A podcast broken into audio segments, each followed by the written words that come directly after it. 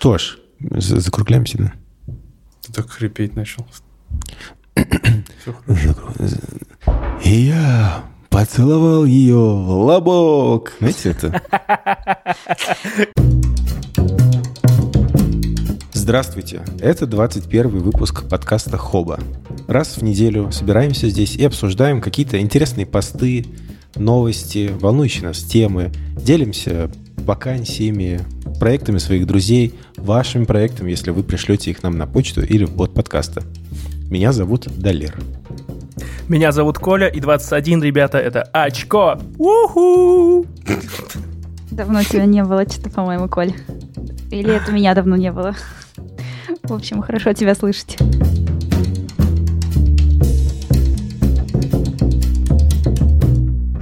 Я хочу выпуск, как в американском радио, когда они на каждое слово вставляют дебильные вставки. Типа, там, пуканье, а... скрипы. Мне кажется, Коля, с тобой бы идеально получился такой выпуск. Блин, ребят... Ты мог бы я, быть нашими музыкальными эм, вставками. Я очень советую посмотреть, если кто не смотрел, э, фильм «Бивень». Нет. Э, Короче, э, это фильм Кевина Смита, если вы знакомы с... Э, Боб и молчаливый. Да, да, да. да. Он о том, как, в общем, жили-были два, несколько подкастеров, два подкастера, э, и один из них поехал, собственно, в поиске истории в какую-то деревню, там он встретился с безумным каким-то ученым, и тот сделал из него моржа. Из человека сделал моржа. Фильм полон натуралистичных э, съемок, дичайшего Э, компьютерного вот этого вот всей графики, и он отвратителен сам по себе, но там прикольно подкастеры сидели, у них тоже был такой пультик с кнопочками, они там всякие звуки издавали, угорали и э, баловались э, препаратами, по-моему, даже. А тот, который моржом стал, он тоже записывал подкаст, будучи моржом? Да, он тоже был подкастером, да, а потом стал моржом. И в итоге его не смогли превратить обратно, и последние кадры э, он просто в бассейне, к нему приезжают друзья и кормят его мясом. Рыбкой. А он на них смотрит глазами, которые человечьи, но это морж. С ним ничего не сделать. Ну и зачем ты рассказал это? Классная история, надо посмотреть. Да, ну, Кстати, это интересно. Ну, посмотрите, интересно. да. Кстати, про моржей. У нас еще Аня и Адель не представились. Простите, ребят, понесло. Я Аня сегодня. В прошлый раз я была Аделем. А, я Адель, собственно, раз уж остался только это имя, так что возьму его. Ну что, давай про Давайте. рассказывай. Сяськи, Илон Масяськи. Подожди, вакансия у нас сначала. Рано? Вакансия. А мы, а, а мы, э, мы теперь в самом начале, да, будем это э, рассказывать? Я потому что не против. Давай, давай. Да расскажи уже. Вакансия недели. Ба-ба-ба! Спасибо. Класс. У нас постепенно подкаст превращается в американское радио с дурацкими перебивками. Но если что, Коль, мне нравится эта перебивка. Спасибо, спасибо. Рубрика «Вакансия недели». Сегодня хочу порекомендовать э, вакансию от сервиса, которым пользуюсь сам. Сервис называется TimeStripe. Это планировщик э, для краткосрочных и долгосрочных целей для людей и команд.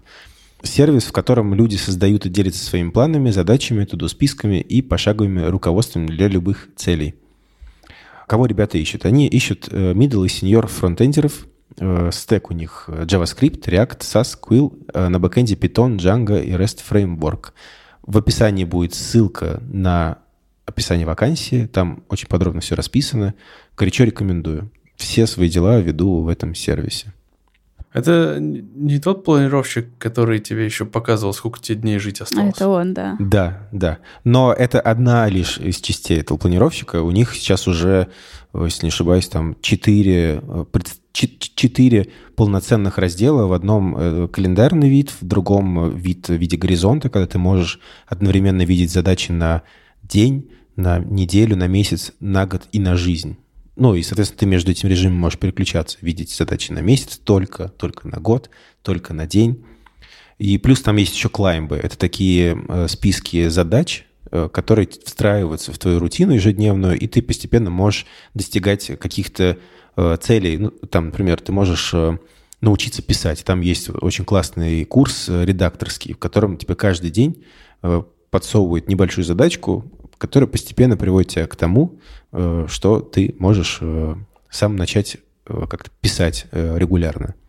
А ты А еще- какие-то личные дела? Ой, извини. Да, я, я, я- веду там, ну, то есть я свои ежедневные задачи, ну, и там ежегодные и прочее, в общем, все дела планирую в таймстрайпе.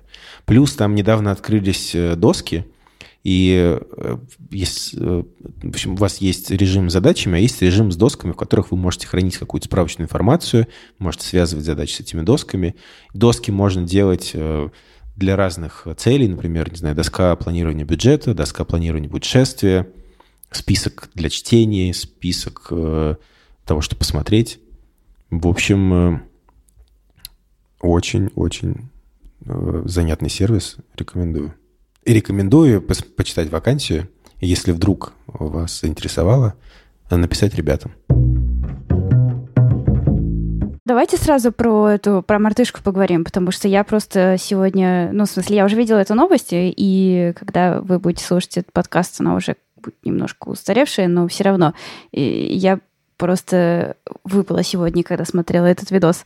Короче, игра такая, значит, есть, в которой на экране там бегают квадратики оранжевые и э, точка. И нужно точку помещать в квадратики. Ну, и с помощью джойстика.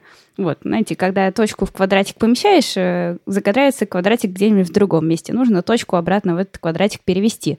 Короче, взяли мартышку и дали ей играть в эту игру. Вот, но перед этим вживили ей в мозг э, чип э, от нейролинка масковского. И в общем, она играла, играла, научилась, ей давали банановое пюре каждый раз, когда она там правильно эту точку в этот квадратик ставила. Потом этот чип э, считал все нужные данные из э, мозга, сигналы, которые передают информацию про то, как э, руки двигаются, чтобы джойстик двигать. И дальше от этого джойстика просто отсоединили шинур, и мартышка, значит, продолжала, ну, то есть двигать джойстик, потому что она уже привыкла двигать джойстик, но при этом двигала эту гребаную точку силой мысли. И это просто потрясающе, в какое время мы живем. Вот. И потом еще ее учили играть в э, как она называется, такой пинг-понг, короче, когда там нужно Понка справа... называется, да. Ну вот, да, двигать э, вот такую плашечку и отбивать э, шарик от стенки. Вот, и в нее она тоже играла сначала с джойстиком, а потом вообще без джойстика. То есть его не просто оставили, его вообще убрали. И она, эта мартышка, сидела перед экраном, ну и тупо играла в эту игру, просто думая о том, как она двигает своими руками. Мне хочется кричать, когда я слышу эту есть новость. То есть э, они убрали интерфейс геймерский, этот джойстик, и считывал э, все показания нейролинк и применял их к игре, соответственно, да? Да, Напрямую. да, да, да. То есть, короче, мартышка думала о том, как она двигает рукой джойстик, она не двигала рукой джойстик. А этот чип, он э, все эти, сигналы, когда она думает о том, как она двигает рукой, он как бы э, ну, передавал их и, соответственно, передавал в интерфейс игры. И, и вот эта плашечка двигалась, которая отбивает этот шарик.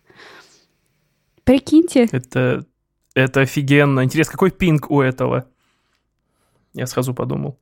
Ну, то есть, вот, вот она подумала, и А, там- через сколько миллисекунд Да, это да. срабатывает? Там все это, все это довольно быстро, и вообще э, Маск еще потом, короче, когда все это они провели этот эксперимент, он там в Твиттере написал о том, что теперь парализованные люди смогут э, публиковать твиты быстрее, чем обычный человек, который текст пальцем Насчет- набирает. Ну, то Насчет есть... пинга, прости, тут Да, давай. как минимум 25 миллисекунд, потому что это частота опроса. Вот. Частота опроса чего? А, устройство. Каждый, оно отсылает сигнал каждые 25 миллисекунд. Ну, Мгм. это как бы, ну, вроде мало. Ну, для А вроде- киберспорта это, ну, так. Но да. для, да, но для казуал гейминга, типа вот для нас всех, это очень даже окей. Ну, короче, Ну, Я думаю, это... Мгм. Да, говори. Я- хотела сказать, что ну, самое главное это, да, что это все нужно для того, чтобы э, люди, которые парализованы, чтобы они смогли пользоваться э, компьютером потом. Ну, то есть главная цель, она в этом. И, ну, ду- думая, представляя, как э, их э, руки двигаются при этом. Либо, ну, не компьютером, а какими-то протезами. Ща- Сейчас же есть протезирование конечностей, ног, рук, и в том числе механических, автоматизи- автоматизированных. Я думаю, что э, для управления ими тоже будет уменьшать э, количество, ну, размер пинга. Я как раз, кстати, в какой-то... Короче, кто-то тоже эту новость обсуждал, и они вспомнили фильм «Робокоп», и как бы это же, ну, вот как раз то, о чем Далер говорит. То есть, представьте, можно будет просто, не знаю, просто голову профессора Дойля, э, Доуэля засунуть куда-то, и он будет управлять там механическим телом, например. Я подумал, Или Тихоокеанский рубеж. я подумал о том, Да. что жалко, Хокинг не дожил. Да. Тоже, Мгм. тоже, да. Да, да, но вообще вот да, это тоже озвучивают как типа цель этого всего дальнейшее, чтобы мы не могли двигаться. Это, конечно, обалденная просто история. Особенно, ну, не знаю, меня просто, видимо, поразила эта картинка мартышки, которая просто сидит перед э, экраном и силой мысли двигает эту плашечку, и это выглядит очень мощно. Теперь просто для всех, кто играет в онлайновые игры, есть объяснение, почему их э, соратники по команде так плохо справляются. Вот, пожалуйста, это мартышки. Знаете Да. что, на месте, я бы сейчас на месте Гугла вот прямо собрался бы, написал тем ребятам и попросил бы их, чтобы мартышка поиграла в динозаврика, который в Chrome встроен при отключении А. интернета. Это была бы очень прикольная промо-акция совместная. Да. Блин, люблю Мартышка геймер, динозаврика. короче. Да, как, кстати, эта игра называется? Я не в курсе, наверное, как это называется. Про динозаврика? Ну да, Не Мне кажется, никак, это же- Динозаврик. Пасхалка.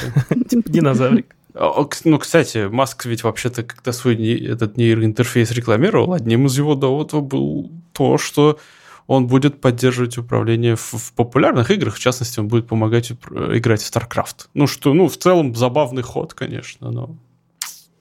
Э, Ох. ладно, мы просто о своем. Э, Да. чу- Чувствую бумера в в выражении популярные игры, такие как StarCraft. Э, да. Э, не гони меня тут на StarCraft. Ну ладно, ладно, С ладно. тобой вся Ну, Корея поспорит. Ну ладно, ладно. Ну, алдовая тема. Короче, Dinosaur Game называется. Еще там, э, еще, ну, говорили... Dinosaur Game. ожидаемо. Почти угадали. Игра динозавр, ну да. Короче, еще вот мы с вами на самом деле уже обсуждали это когда-то, э, когда была новость о том, что с помощью этого чипа можно будет слушать музыку без э, наушников прямо в Мгм. мозг. И вот еще э, говорили о том, что с помощью него можно будет контролировать гормоны и уровень стресса и какой-то, как- который ты испытываешь. Я вот сейчас, когда посмотрела этот видос и вообще еще раз почитала про все это, мне кажется, что в прошлый раз, когда мы это обсуждали, я вот точно не помню, но мне кажется, что я какие-то сомнения еще испытывала, когда мы обсуждали, будем ли мы сами себе, вот, ну, если там завтра можно будет этот чип в голову себе Ну-ну-ну, положить. Было такое. Вот, а сейчас что-то я прям уже увереннее себя чувствую, не знаю почему. И я прям подумала, вообще-то интересная тема. Ну, то есть я прям представила себе, что вот, э, ну, как ты реально можешь там сознательно понижать уровень э, стресса, тревоги. Это же очень удобно. Ну, То есть это как, э, это как антидепрессанты, только быстро и прям в голове и силой мысли. Мне кажется, неплохо. В эту Но- сторону я что-то не думал. Ну, я думал, это больше для того, чтобы взаимодействовать как бы с внешним миром, а не на себя влиять. Ну, Тут вопрос э, к тому, что стресс, тревога, эти, эти гормоны, они же не просто так даны нам. Понятно, что у кого-то она, они слишком много вырабатываются, они слишком тревожные, но это же какой-то механизм, который дан нам для чего-то. Насколько это э, пр- правильно и...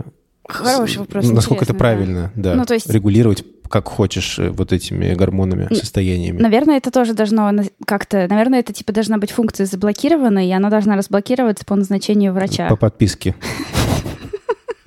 300, 399 рублей в месяц. Да, с подпиской на год. э, 200. А вы не думаете, что это такой, э, скорее, баг в системе? Я просто, может быть, не, не специалист, но много ли животных страдают от депрессии, например?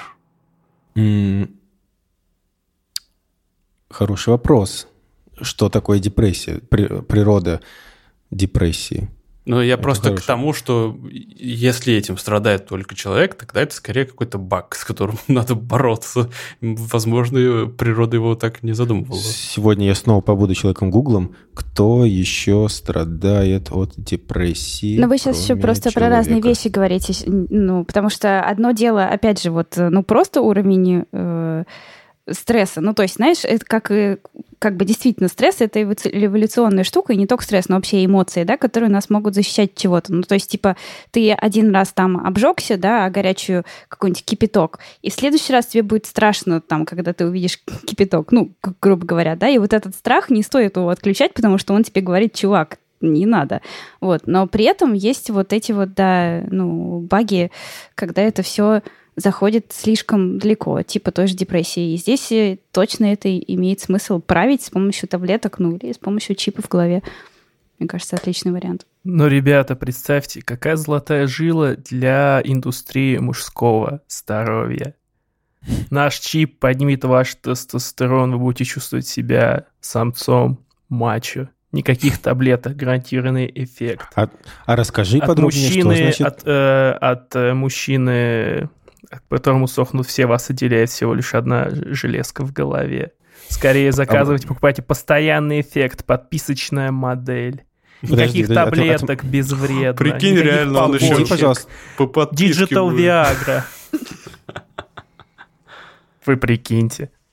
А ты можешь объяснить, э, в чем прикол? Зачем нужен большой тестостерон? Ну, ты про что? Ну, что это дает? Блин. Ты сейчас говоришь про лечение эрекции Короче, или, или Digital Viagra. Там еще что-то есть. Если, если, если вот э, у вас проблемы с потенцией, э, то вы можете ставить наш чип, и он будет провоцировать выработку тестостерона, и все женщины будут на вас сохнуть, а вы будете себя чувствовать в постели просто королем. Это может быть никак научно не подковано и никак не работать, но в этом есть достаточно логика, чтобы это продать. Просто это же женщины сохнут не от того, какой у тебя уровень тестостерона. Да, на что влияет уровень тестостерона? Объясни, пожалуйста.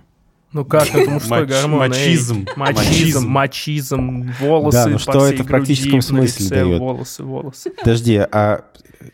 Сейчас Запах муж... мужчины. Если много чувствуют. тестостерона у мужчин, что делать? Что делать? Что делать? Ну все, сочувствую твоему таргету, сочувствую. health.tut.by Восемь важных вопросов про тестостерон, ответ на которые стоит знать не только мужчинам.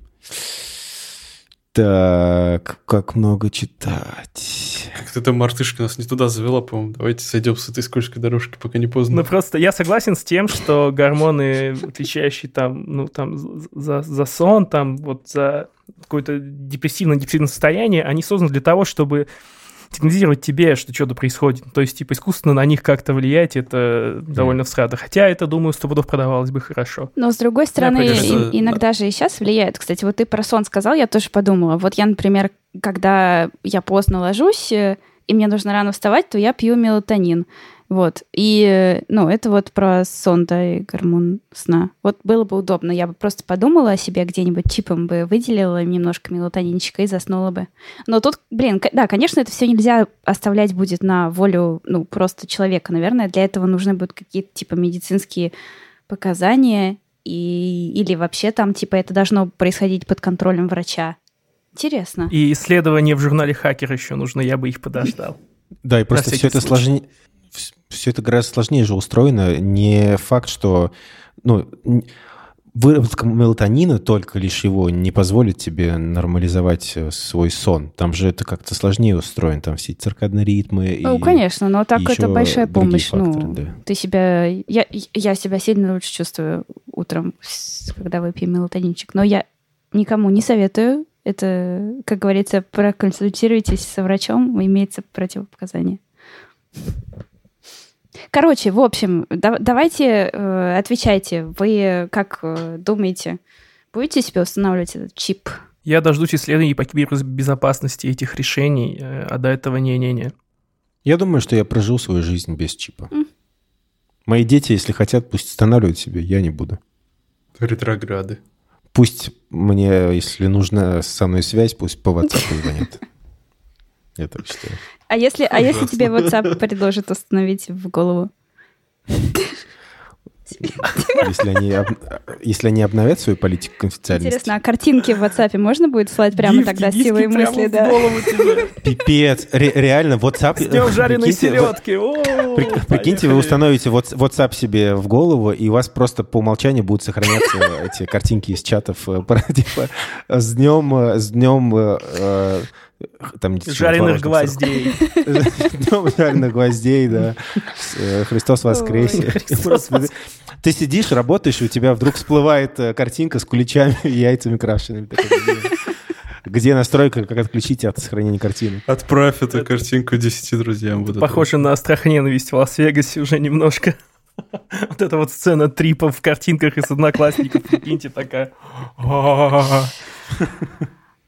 Короче, ну, я, бы, я думаю, что я установлю. Ну, то есть я тоже подожду, пока все будет безопасно и так далее, но мне кажется, что я попробую. Это интересно. Так, Адель, а ты? Осталась последней. Я, я, я бы с удовольствием... Ну, то есть я бы подождал с осторожностью, да, когда все это проверят многие, там, тысячи других людей. Но я бы с удовольствием такую себе херню вставил бы. Это уверен, что это сильно облегчило бы мою жизнь. Я вот, знаете, что... Я, я же собрался поступать на космического психолога, и я подписался на канал и нахожу интересные статьи. И вот, в частности, есть такой эффект, что забыл хроно, хроно, хроно, хроно. В общем, есть такой термин, э, э, когда планируют задачи э, для космонавтов, там вводят поправку на время, потому что в космосе любые действия совершаются гораздо сложнее. Тебе не только с физической точки зрения нужно э, справляться со сложными задачами, но еще с психологической. Э, Очень сложно концентрироваться, и, и поэтому вводят э, поправку на время. И мне кажется, что космонавт, например, было бы тоже полезно иметь такой чип, который бы помогал бы преодолевать им вот это вот сопротивление э, эмоциональное, психологическое в таких вот сложных стрессовых устройств, у- у- э, с- у- Условиях. Слово, условиях, да. Я, я себе встрою тезаурус, если будет такая возможность. Я согласен. Ну, космонавты лишены возможностей за счет внешнего мира как-то органично восстановить э, свой уровень нужных гормонов. Там у них нет вот этого всего, поэтому, да, искусственная какая-то подпитка им, думаю, нужна будет. Это хорошо. Но сейчас уже пошла анти- антиутопия, но, возможно, в, в ситуациях, когда нужно контролировать э, эмоции, тоже это было бы полезно. Условно, ты находишься в космосе, у тебя долгий перелет, и тебе могут каким-то образом подавлять выработку, там, э, не знаю, что там, кортизол, что влияет за стресс, адреналина и так далее. Или, наоборот, его повышать, когда нужно. Или в тюрьмах, например, люди сидят, и там что-то, наверное, тоже как-то можно контролировать состоянием эмоциональным. Это уже прям вообще какой-то Без- 1984. Можно делать так, что все будут счастливы. Ну, слушай, вот начиная Да. разговор про тюрьмы, мы можем уйти сейчас просто в дичайшие моральные дебри. Да. Да. Космонавты, да, это окей. А Ну, вот, я- я- я вообще, типа, ну, такое. Я, я вообще против того, чтобы как-то эти изменения можно было бы извне вносить. Нафиг надо. Ну, то есть, если я хочу как-то себя отрегулировать, дайте я сам это сделаю. Давайте вот к чему-нибудь более такому э, обозримому, э, ощутимому перейдем. И это, кстати, тоже касается human интерфейсов. Значит, э, парень по имени Лукас разработал VR-перчатки стоимостью в 22 бакса за пару. VR-перчатки — это вот ты их надеваешь, можешь играть э, в какой-нибудь там Half-Life Alyx, то есть на компьютере будет передаваться движение твоих пальцев. И самое интересное, помимо цены, конечно, что сделаны эти перчатки на основе нитей. И они абсолютно механические. Это выглядит как э, совершенный стимпанк. Просто из катушек э, с пружинками э, выходят ниточки, они, они э, намотаны на колечки на, на кончиках пальцев. Это все считывается, и это все работает. И это все стоит 11 баксов. При том, что минимальный там э, вариант создания на каких-то сенсорах был бы гораздо дороже, потому что вот э, сенсор э, более-менее современный на один даже палец стоит больше 10 баксов. Сенсор движения. А на ниточках в сумме все стоит 11 на руку. И это все реально работает. Есть видос, э, ссылочка будет у нас в описании, где парень показывает, как он играет. Выглядит супер, э, супер ранне, ранне прототипно, потому ну, что да. там базовые серые пластмассы из 3D принтера, провода какие-то торчат. Главное, он подключается к компу по проводу, эти перчатки. Ну, ну в общем, у этого всего еще впереди большой путь, я думаю, но мне очень нравится, что э, благодаря таким вроде бы примитивным технологиям э, VR перчатки, вот эти вот э, манипуляторы технологичные из будущего становятся доступны, в принципе, всем, ну или почти всем.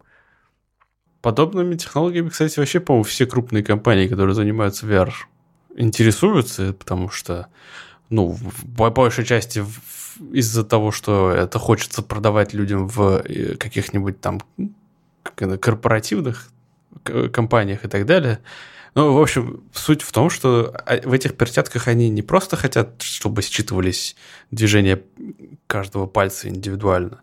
Там сейчас скорее все фокусируется на том, чтобы какую-то отдачу организовывать из разряда, чтобы вот нельзя было сжать руку, если в руке какой-то объект есть, чтобы сопротивлялись эти перчатки. Самое прикольное, что конструкция этого парня, она как бы подразумевает, что такое возможно в будущем, и он как раз планирует такое сделать. То есть там дополнительные будут моторчики, которые будут угу. натягивать эту ниточки, чтобы не давать тебе сжимать э, руки. Ну, это очень прикольно. И я, я, честно говоря, не особо понимаю, почему крупные разработчики ну, такими сложными путями идут. Да. Я надеюсь, что какой-нибудь Google напишет парню и скажет, давай сделаем э, Google Cardboard только для перчаток VR. Тоже как-нибудь это решение поставим на поток, и оно будет э, работать. Кстати, Google Cardboard, по-моему, недавно прекратили его выпуск. Но это было очень классно. Это позволяло почувствовать людям виртуальную реальность за какие-то там 10-15 баксов. И за нормаль... и при наличии нормального смартфона, конечно же. Вот здесь mm. похожая история. Слушайте, а вот... В общем... Можно маленький оф-топ? А вас, вот вы пробовали же какие-нибудь шлемы виртуальной реальности? Вас не тошнит, когда вы во что-нибудь играете? Я пробовал. Я, я пробовал, пробовал. Да. И Google Cardboard пробовал, но мне не понравился. Очень медленный и очень дурацкий. Я пробовал в Vive играть. Вот в, там тошноты не было, но очень прям в какое-то время, скажем так, там была такая... Я играл в такую игру, где надо было перемещаться при помощи, ну, mm-hmm. вот, ну, типа джойстика, который у тебя в руках и мозг долго не мог сообразить, какого хрена я стою на месте, но, и, но двигаюсь. И, и я прям, я, я натурально равновесие терял. Вот это единственная сложность была. Забавно. Ну, я просто, что-то я не помню, что я пробовала, но помню, что через какой-то момент меня прям начало подташнивать. Но с равновесием тоже было, было такое, было странно. Я там чуть ли не падала. Но я в какую-то штуковину играла, где ходить почти не нужно было. Там нужно было просто стоять и смотреть по сторонам, и вокруг что-то происходило. А я в стрелялку какую-то играл, и там мало того, что ходить надо, там еще надо было как-то прятаться, укрываться, что-то двигаться, что-то... Короче, весело было, но недолго. Я сам не тестил, но знаю, что когда выходил Resident Evil на VR, когда еще вот VR был на взлете, это был такой один из громких первых э, проектов на VR, было много проблем с тем, что вот э, на выставках типа «Игра мира» людей реально тошнило. Они надевали этот VR, они ходили пару минут, а потом становилось плохо, они сваливались с выставки, потому что, потому что, да, Resident Evil э, имел такие проблемы, и они дошли даже вот до продакшн стадии, людям было плохо в нем. Нейролинк, кстати, мне кажется, поможет и эти проблемы тоже порешать. С другой стороны, да. Подтюнет немножечко что-нибудь. Что, дальше пошли? Давайте Особо дальше. Пожелаем успехов парню. Если да. у вас есть то, что написано э, в, для, ну, к этому устройству, что требуется, там 3D принтер, Arduino, по-моему, то э, попробуйте сами что-то такое сделать. А если у вас получится или не получится, пишите о своем опыте в нашем чатике. Нам очень интересны всякие DIY штуки. Угу. Так вот, следующая новость заключается в том, что ФБР получило разрешение на доступ к компьютерам целью удаления артефактов, прошедшей крупной хакерской операции, для того, чтобы предотвратить дальнейший доступ к этим машинам со стороны хакеров. Ну, чтобы осознать формулировку, короче. Решением суда ФБР разрешили заходить, пока что, правда, на корпоративные компьютеры, для того, чтобы что-то там делать. Ну, типа, они говорят, что удалять следы вторжения хакеров, но по факту, кто проследит, что именно они там будут делать? В общем... Ну и будет удалять или автоматически. Скрипт запустит какой-нибудь. Да неважно. Факт того, что это разрешили в судебном порядке. Как а это пойм... вообще произошло? Интересно, а ты поймешь, что что-то происходит сейчас? Там тебя начнет мышка шевелиться, такой Excel заполняешь. Или это незаметно будет происходить? А, откроешь такой блокнот и такой, типа, не обращайте внимания, типа, я тут на 5 минут. Продолжайте. Ну, товарищ звучит... майор, товарищ майор, продолжайте, продолжайте. Звучит, конечно, дико. Как будто бы по-другому надо решать это. Не знаю, апдейт какой-нибудь устанавливать вместе с виндой, например, или с маком, где там... Ну или как ты, не знаю, объяснить сисадминам этих компаний, что да, делать хотя да. бы. Как от этого всего избавиться. Звучит, в общем, как-то по-дебильному. Не, ну тут надо понять, какой процесс. Если тебе пишут письмо, типа, здрасте, это ФБР, мы хотим у вас там почистить на компе кое-что. Ты такой, не, спасибо, ФБР. Ну ладно, извините. Это было неплохо было, а вот так вот прям принудительно, тайком. Ты сидишь, и тебе пишут, ты спишь? Э, да. Но сейчас. Это мем такой, если что. Да. Товарищ, товарищ майор в сети. Ты спишь? Тут есть, конечно, какая-то типа э, лазеечка, да, потому что э, они, скажем так, применят подобные меры для жертв, которые не желают или не способны в достаточно быстром порядке исправить эти уязвимости самим. Но, видимо, кто желает и кто способен, решает тоже ФБР. Ай-яй-яй, скользко. Как-то да. Это все произошло на фоне того, что э, ранее в этом году возникли, ну как не возникли, а всплыли уязвимости в Microsoft Exchange Server. Это я даже не знаю, на самом деле, что это за утилита, но я так понимаю, что она довольно популярная. И китайская хакерская группа нашла способ внедрить э, вредоносные куски кода в десятки тысяч серверов. Как я помню, Microsoft Exchange это такая э, утилита для типа Slack, короче, как для мессенджинга. Вот. Так что я могу представить, что большое количество корпоративных да, причем систем пользуются этим. У меня где-то на какой-то из работ это было, точно. Ну да, обмен почты и синхронизация календарей, я так понимаю, это вот на базе Microsoft Exchange может делаться. То есть так они, да. хакеры так глубоко забрались, что это как-то там не, не почистить ничем? Ну, да все, думаю, можно почистить. Просто кто-то э, либо недостаточно компетентен, либо не в курсе, либо думает, что это ему никак не помешает. Короче, могут найтись на самом деле компании, которые ну, просто ничего с этим делать не собираются. На этом фоне, конечно, очевидно, что люди, как, бы, как сказать, хотят... Кто, кто-то кричит. какой-то сосед орет. А вы тоже слышите? А я слышу. Да, что-то было. У меня сосед орал, в общем, не знаю, на что-то на шведском. Что-то на шведском. Что-то на соседском. Вот. И, и, короче, правительство просто хочет от этих последствий избавиться, пусть даже если насильным путем. Я все равно считаю, что это неправильно. Ну, ребят, ну апдейт безопасности, ну, на уровне того же Windows, не знаю. У всех Windows стоит, и мы говорим о продукте Microsoft, который подвергся... Нет, нет, да, уязвимости давно закрыты. Вопрос в том, что остатки вредоносного кода, их так просто не почистить. Что, апдейт безопасности их не вычистит? Надо ручками? Ну, Блин. видимо. Странно, странно. Есть Microsoft Defender, по идее, в который, наверное, можно какой-нибудь тоже добавить патч. Ха-ха. Который бы... Че? Ну, я не знаю. Microsoft Defender, по-моему, неплох. Я вот пользуюсь виндой, и у меня только он стоит, и вроде проблем нет никаких. Я, кстати, тоже не жалуюсь. А, вот у тебя винда, да, тоже? Ну, да, да. А ты маком больше не пользуешься? Откуда у меня Mac? Хм, ты просто в Хабре Маком пользовался? Так он Ну ж ладно. не мой. Ага.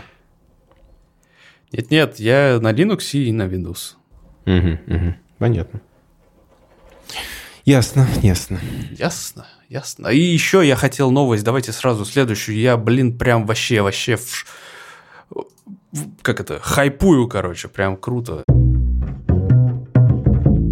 Статья от Эрика Макклура, ну, так уж получилось, что ее перевод выпустили на Хабре, которая звучит как совместная игра в Факторию. Это лучшие собеседования для программистов, что мы проводили. И, честно, я вообще в восторге. Ну, в общем, Factorio это вкратце, это такая игра, в которой а, игрок должен построить полную производственную линию с добычей ресурсов, переработкой, а, обработкой, созданием промежуточных машин, станков и так далее. В общем, полная производственная линия, конечная цель которой запустить ракету, способную полететь в космос. Вау. Начинается прям вот с нуля, когда ты вынужден вручную добывать железо из э, земли, и кончается все это суперсложными э, комплексными схемами с э, автоматическими дронами, поездами и так далее. В общем, эта игра — это прекрасный вариант того, эм, как... Ну, то есть, прекрасный способ наглядно продемонстрировать, насколько здорово ты способен проектировать крупные, сложные, сильно взаимосвязанные, зависимые друг от друга системы. И э, компания, в которой работает Эрик Макклур, э, решил просто провести такой эксперимент и для э, разработчиков э, запланировал вместо привычных там, там инвертирования двоичных дерев э, провести игровую сессию в Факторию. И, блин, они были удивлены, насколько это дало классный результат. Но при этом есть, конечно, один огромный минус. Там минимальная сессия должна составлять минимум 8 часов. И, скажем так, мно- много людей и много времени человека часов это затрагивает. Что, конечно, не очень практично. Слушай, ну это же просто Что про, про системность, да, и про ну, умение как-то системно мыслить. Это не просто... Ну, это, это, это все, конечно, в глобальном точке, ну, в глобальном понимании именно так, но здесь прям есть э, вот под- такие вот подсистемы или какие-то геймплейные детали, которые легко как-то транслируются на навыки, которые каждый разработчик использует в своей работе каждый день. То есть банально, если вдруг внезапно в какой-то рабочей схеме там не знаю, в нефтеперерабатывающем заводе, как вот тут пример приводится, например, э, э, вдруг одна из выходящих труб типа стопорится, то э, на решение этих проблем оно слишком похоже на банальный дебагинг, которым сталкивается любой разработчик каждый день. И именно подход к, этой, к решению этих проблем, он прям наглядно демонстрирует, как человек будет работать в реальной жизни. Или, например, система перевозок э, там, ресурсов на поездах, это прямым образом коррелируется с системной многопоточностью э, этих э, процессов в процессорах, собственно. Так что Ну, э, получается, что это все-таки проверка soft skill ов, да? Ну, хард скиллов, ну конечно. почему? Это же умение работать, умение там процесс свой построить рабочий. Это же не хард скилл. Ну, то есть э, там же не, Так, не э, проверяют, как он код пишет. Нет, Ну, но проверяет, как дебажит, как э, мыслит, как алгоритмы строит. мышление это, это hard skill. Мне кажется, именно об этом речь, да. Мне тоже кажется, что это hard skill. Ну, типа, Ну, хард... Сейчас, что-то- подождите, может, я что-то... что-то не про инструменты. Хард-скиллы Ну, это конкретные знания прямо, которые ты используешь. Ну, типа вот я умею э, писать код, и я его пишу. Софт-скиллы — это что? Это больше не... Это больше про э, какие-то уме... Сейчас. Коммуникация и умение планировать свое время, планировать свою работу. Вот, да. А вот то, что ты дальше записал, это как раз про умение планировать свое время и работу. Не, А- если говорить про деба- дебагинг, это же нет, это Там это- Профессиональная штука. Там суть в том, что они строят алгоритмы высокоуровневые. Это, ну, это skill точно. Мгм. А ты играл в Факторию? Я Конечно. что-то... Я что-то посмотрел, думаю, может взять меня на маке, даже она вот пойдет, есть версия. В нее тяжело влиться, но сложно оторваться вообще. Это хорошая рецензия. То же самое я могу сказать про цивилизацию, в которой провел десятки ночей в своей жизни. Блин, хочу установить SimCity 3000. Последнее, я в последнее время думаю о том, что с, с детства я сделал большой прогресс в том, как играть в такие игры, и мне кажется, у меня получится построить город идеальный. Чтобы там не было заброшенных районов, а, между и... прочим, я бы сказал, что подобное очень сильно тоже демонстрирует твои навыки, например, Project Manager, чего бы нет. Я вот хочу пройти э, аттестацию в SimCity 3000. Отлично. Это сертификат такой замутить. Построил там миллионный город. Город-миллионник, в смысле.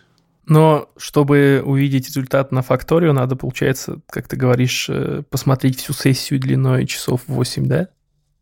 Ну, в идеале, да, наверное. И домой отпускать нельзя, потому что он засранец посмотрит let's play и все повторит.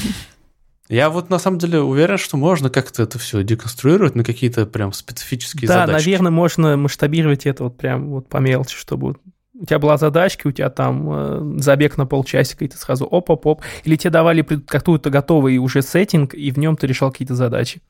Ну, типа, это просто в, в графе, в, в вакансии, в графе требуем навыки, надо, типа, знакомство с факторией да, да, да, писать. Да, ты должен тогда по-любому быть знакомым вот с интерфейсом игры, в принципе, как там что устроено, потому что это требует времени. Чтобы тебе дали, тебе дали какую-то конструкцию, факторию, ты мог сходу начать что-то там нужное делать, а не погружаться в не, ну, короче, э, сам автор и его коллеги, они в целом в конце статьи признают, что это все еще не идеальный способ выявления идеального кандидата, но, но это хотя бы что-то чуть-чуть ближе к идеальной, к этому, к этому идеальному способу. Хотя бы что-то что новое. Вам, как кажется, имеет подобное право на жизнь? Ну, мне кажется, это забавно.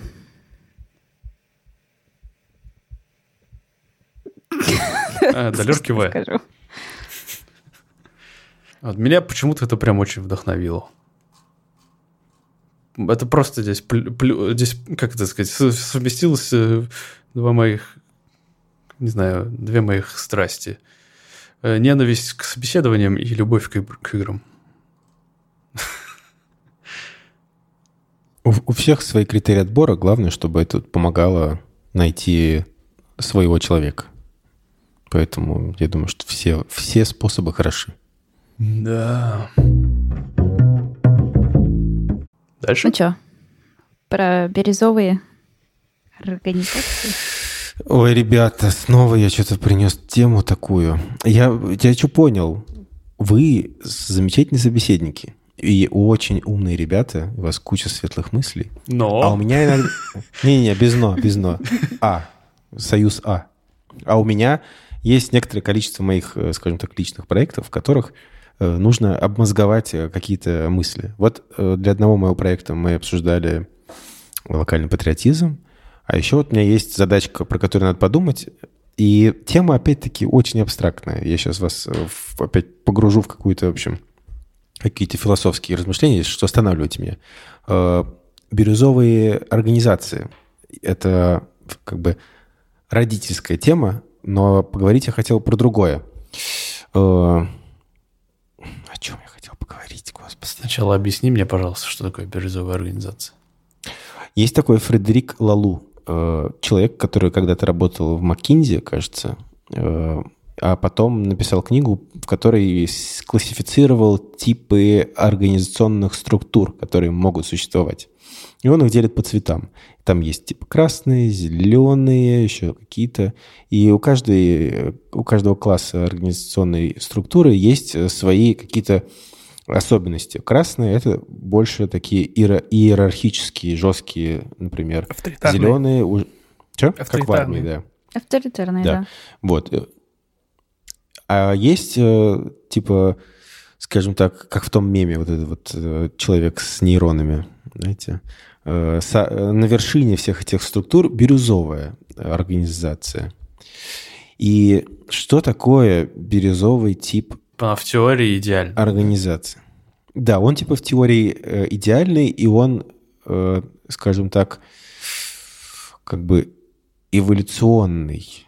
Я сейчас попробую объяснить. В общем, бирюзовые организации строятся на трех, они опираются на три кита. Первое – это эволюционная цель. Самая сложная часть, которую сейчас попробую объяснить. Ну, в общем, когда цель компании это как бы не заработок э, денег, а что-то выше э, заработка денег, то есть какая-то условная миссия. Но при этом эта миссия, она как бы не является способом заработка денег, а, возможно, даже сама компания э, создается для того, чтобы как бы достичь этой миссии. То есть это такой флаг, вокруг которого собираются идейные ребята, которым интересно было бы двигаться и вот эту миссию как бы выполнять. Например, э, вкусвилл. Э, здесь организация создана типа как не для того, чтобы зарабатывать деньги, а для того, чтобы э, у всех людей были продукты питания, в которых был бы предсказуемый состав, и было понятно, что они едят и откуда эта еда. Вот. Как, Ань, я не соврал? Э, ну, нормально получилось, да. Но мне кажется, это вообще сама в себе такая абстрактная штука, что здесь вообще все сложно сейчас будет объяснить, кроме, ну, мне кажется, вообще вот этой последней ключевой штуки про горизонтальное управление. Второй кит, на котором строится бирюзовая организация, называется целостность. Э, и суть в том, что люди, которые работают в таких организациях, они типа целостные, э, честные сами с собой и честны с другими. Э, и э, каждый член команды — это не какая-то роль, не боевая единица, не шестеренка капиталистическая, а личность, скажем так. В общем, целостность — это когда вы перестаете воспринимать сотрудников в качестве человеческих ресурсов, а начинаете их воспринимать как самих себя, как живых людей с потребностями, со своими какими-то эмоциями, даже если эти эмоции и потребности идут в разрез с работой. Ну, то есть, э, когда ну, у нас у всех есть какая-то личная жизнь, э, могут быть проблемы там, в семье и так далее. И когда вы воспринимаете вот эти проблемы допускаете, что они могут быть, они могут влиять на работу человека, например. В общем, бирюзовая организация не разделяет личную жизнь и работу, а это типа часть одного целого. И третья часть, возможно, о которой я хочу поговорить, это самоуправление. Третий кит, на котором строятся бирюзовые компании. Суть в том, что да, в бирюзовых компаниях нету вот этой вот э, привычной иерархической структуры, когда ответственность как бы разделена и перекладывается с одного звена на другое.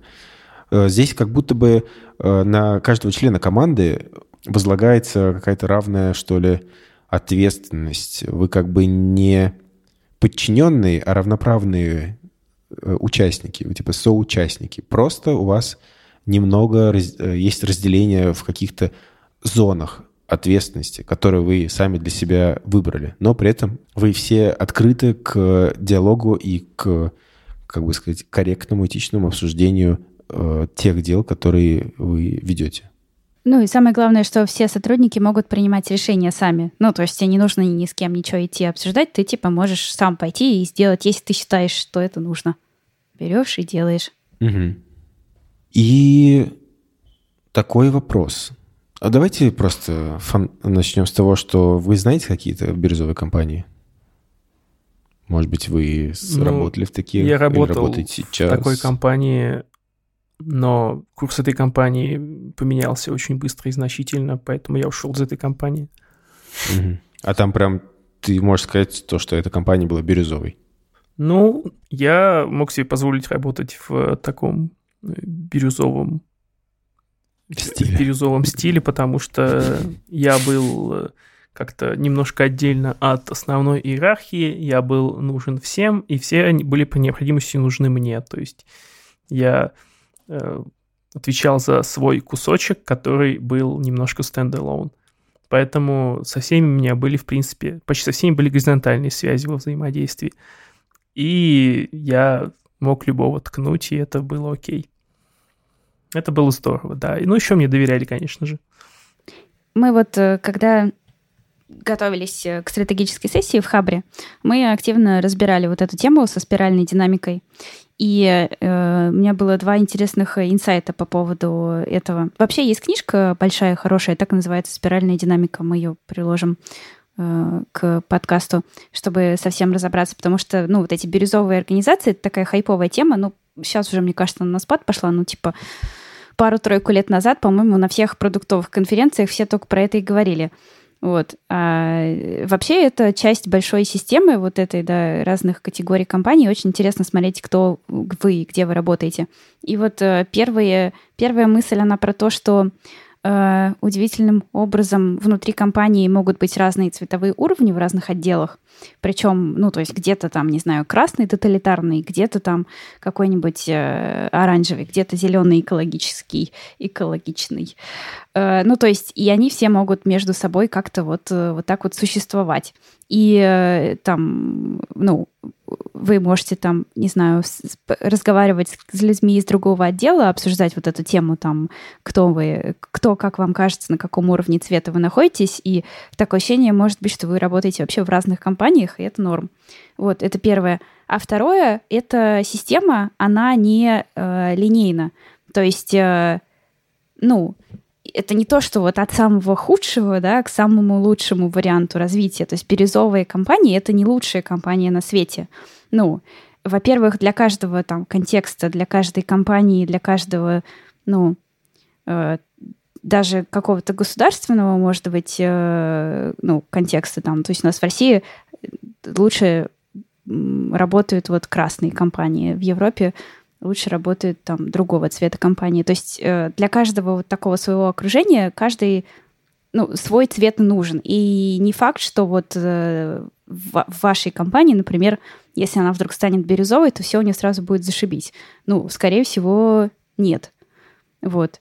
Э, поэтому я бы не стала вот так вот, ну, типа, хорошие, плохие, лучшие, не лучшие мыслить. А, и третья мысль еще, которую я хочу сказать. Мне кажется, что вообще бирюзовые компании — это миф ну, не миф, но это какое-то идеальное вот такое какое-то странное состояние описывают. им И вот потому что я читала, все компании, которые называют себя бирюзовыми, они на самом деле не то, что вы бирюзовые.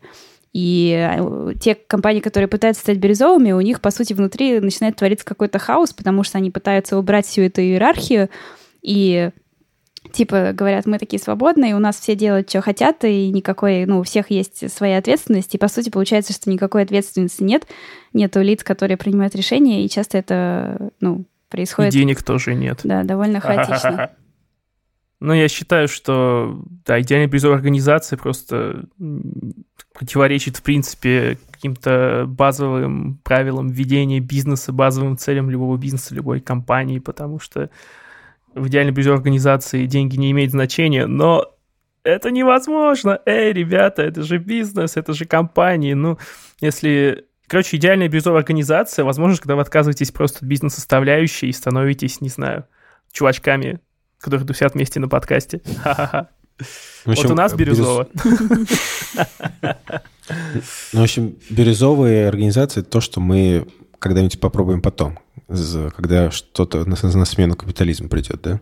Когда... Я, я скорее склоняюсь к тому, что эм, вот как правильно сказала Аня, что бирюза не везде применима. Сложно представить э, какой-нибудь металлургический э, завод бирюзовый или там бирюзовую армию, например.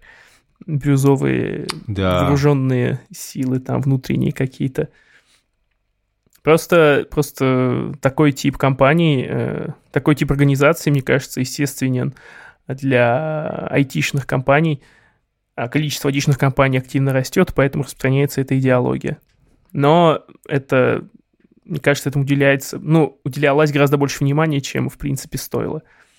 В общем, вывод — это инструмент, и стоит применять да, его в определенных контекстах, да? Где-то нужно быть по-армейски Полностью согласен, да. свободным для того, чтобы креативить.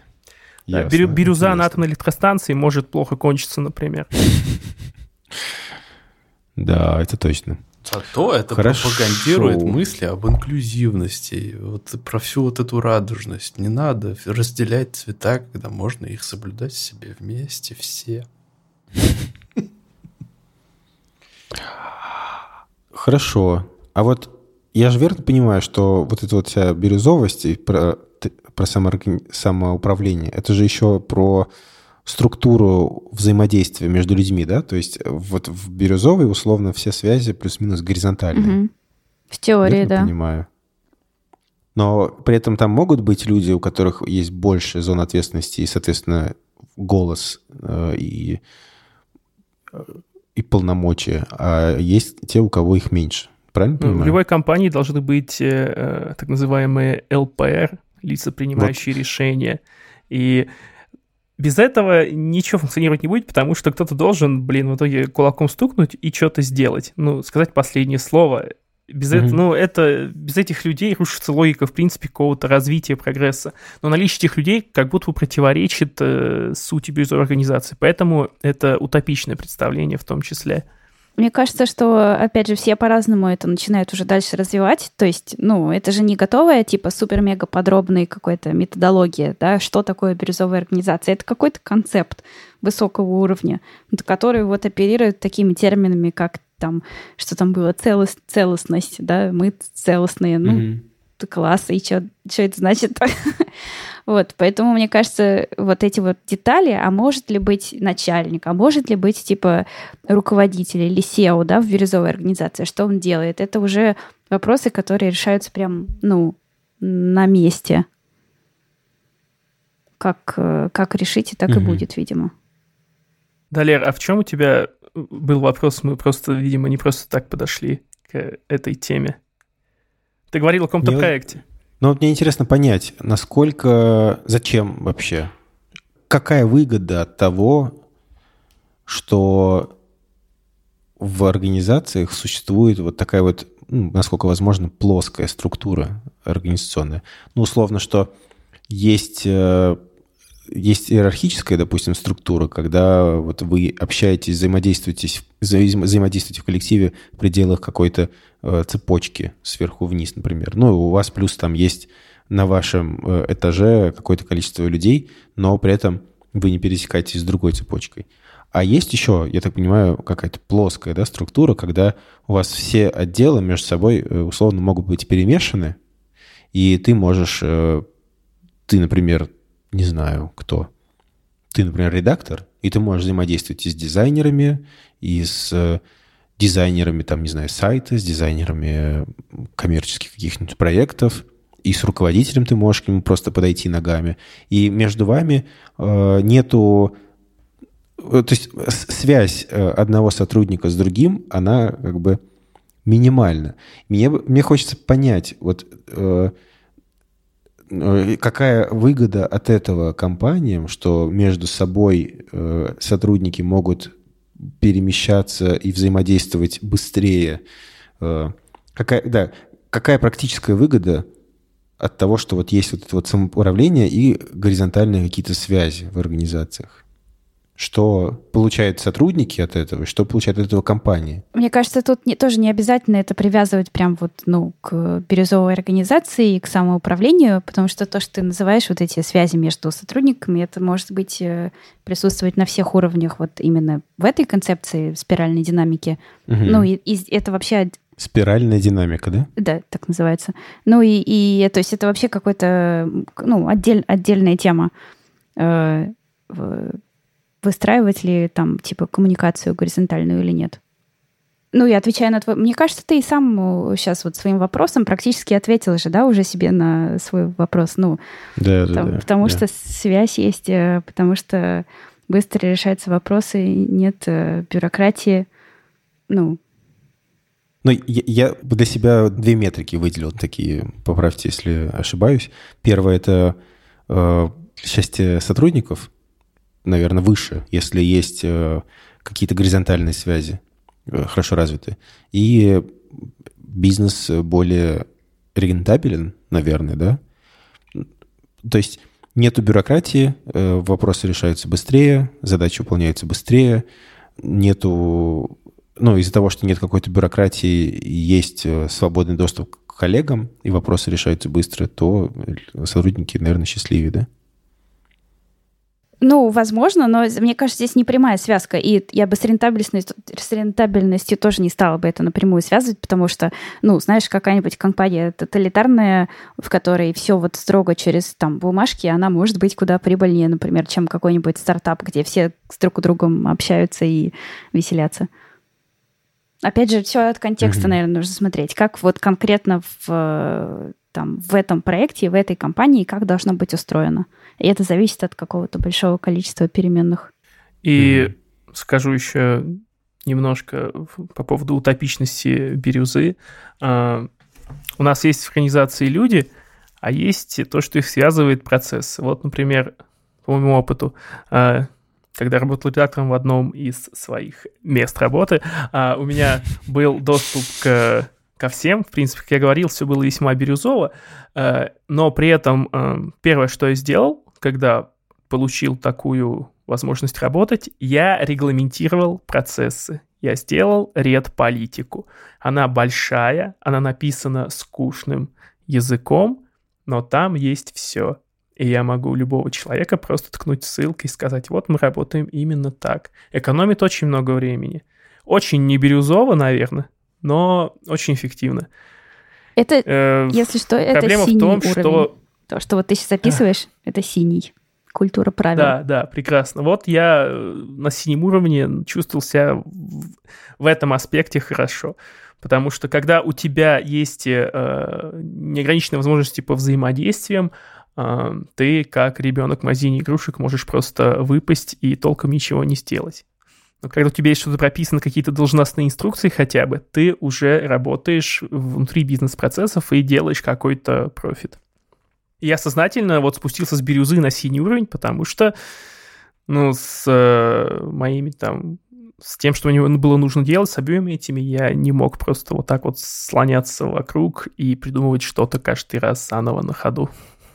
Мне кажется, Далер, тебе стоит э, попробовать почитать про другие уровни, потому что вот то, что ты описываешь, это похоже еще, например, там вот, ну, вот вот этот синий, да, это когда правило. Следующий оранжевый, он про результат, когда ключевое, на что все работают, это результат. И там может быть конкуренция внутренняя, там между отделами, да, но главное результат достичь. А вот следующий, например, это зеленый, это культура согласия. Это когда э, как раз куча совещаний, обсуждение, коммуникация там это главная ценность, и все вместе ищут э, типа решения, какие они будут принимать. Может быть, вот это тебе там угу. как-то больше подойдет для твоих проектов, не знаю.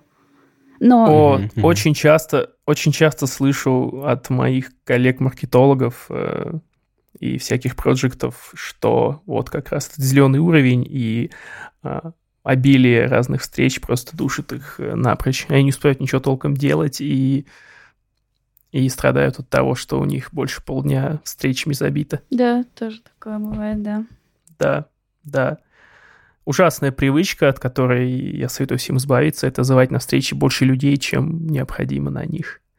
И проводить их больше 40 минут. Ладно, больше часа. Да, готовьтесь к встречам, пожалуйста, иначе ваш зеленый уровень, э, ну, это будет чертово болото на самом деле.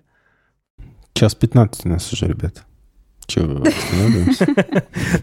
Ну ладно, ладно, давайте дальше поедем. Это была увлекательная экскурсия небольшая. Спасибо большое, что вместе со мной по побусолили эту тему, порефлексировали, да. да. Мне это было очень полезно. Запущен первый беспилотник на базе российского автомобиля. Первый беспилотник на базе «Лады» запущен для того, чтобы возить анализы между отделениями больницы в первой городской клинической больницы имени Пирогова. «Лада» теперь беспилотная формально, возит анализы между корпусами больницы, ура-ура. Но внутри там сидит все равно человек, так что... Потому что по правилам нельзя. Прикольно, что этот проект запущен совместно с институтом э, МАДИ, который Московский автомобильно-дорожный государственный технический университет. Вот.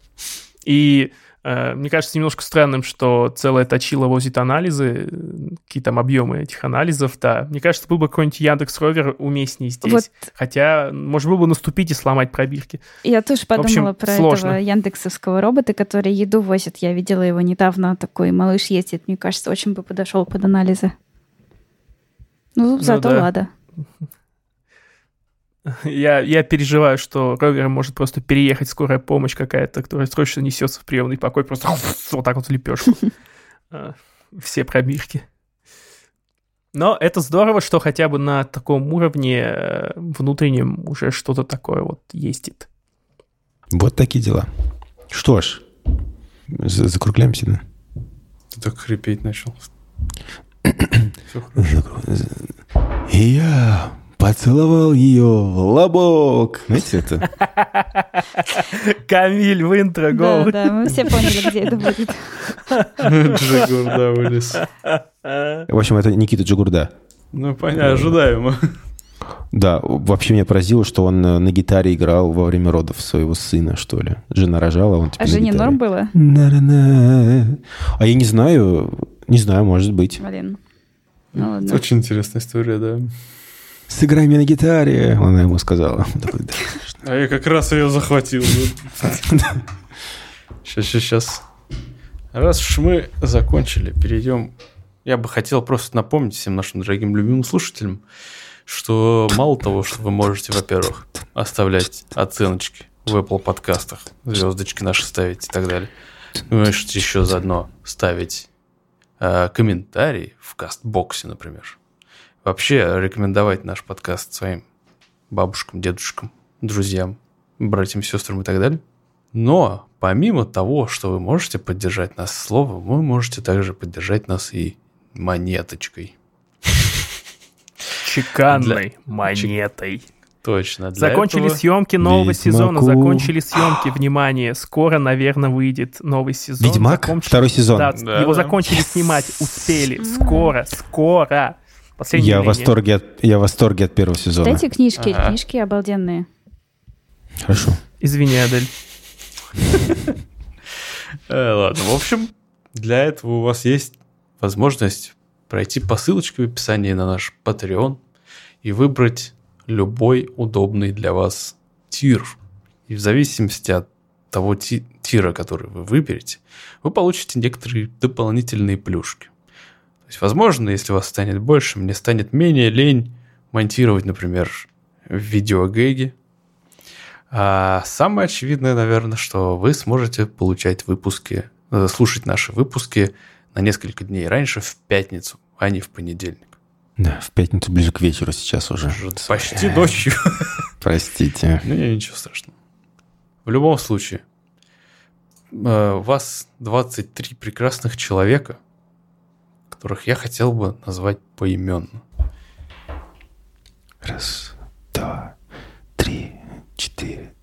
Спасибо Евгению Воскискому, Александру Ляну, Антону Пимневу, Евгению Звягину, Наде Мальцевой, Роману Долинкевичу, Анкл Соке, Владу Должевскому, Владу Сазонову, Боровскому Богдану, Карине Миська, Михаилу Шлягеру, Паше Пастернаку, Александру Кудинову, Алексею Савину, Антонине Любенковой, Бородовичу 21, Диме Гире, Фердавсу Муродову, Куджи Ибике, Мариане Кожевниковой, Владиславу Рыжову и человеку, которого имя чуть более длинное имя, чтобы Адель точно не побил свой рекорд. Раунд. спасибо. Мы, мы сейчас, на самом деле, не под бит качали головой, мы так плавно качали, как будто бы мы Чилим. поем песню.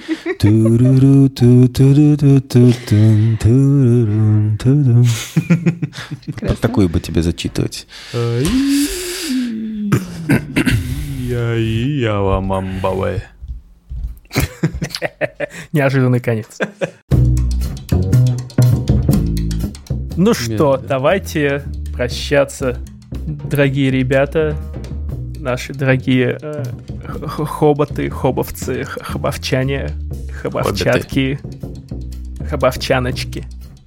Всем чмоки, всем пока-пока. Да, всем пока. Пока. Пока.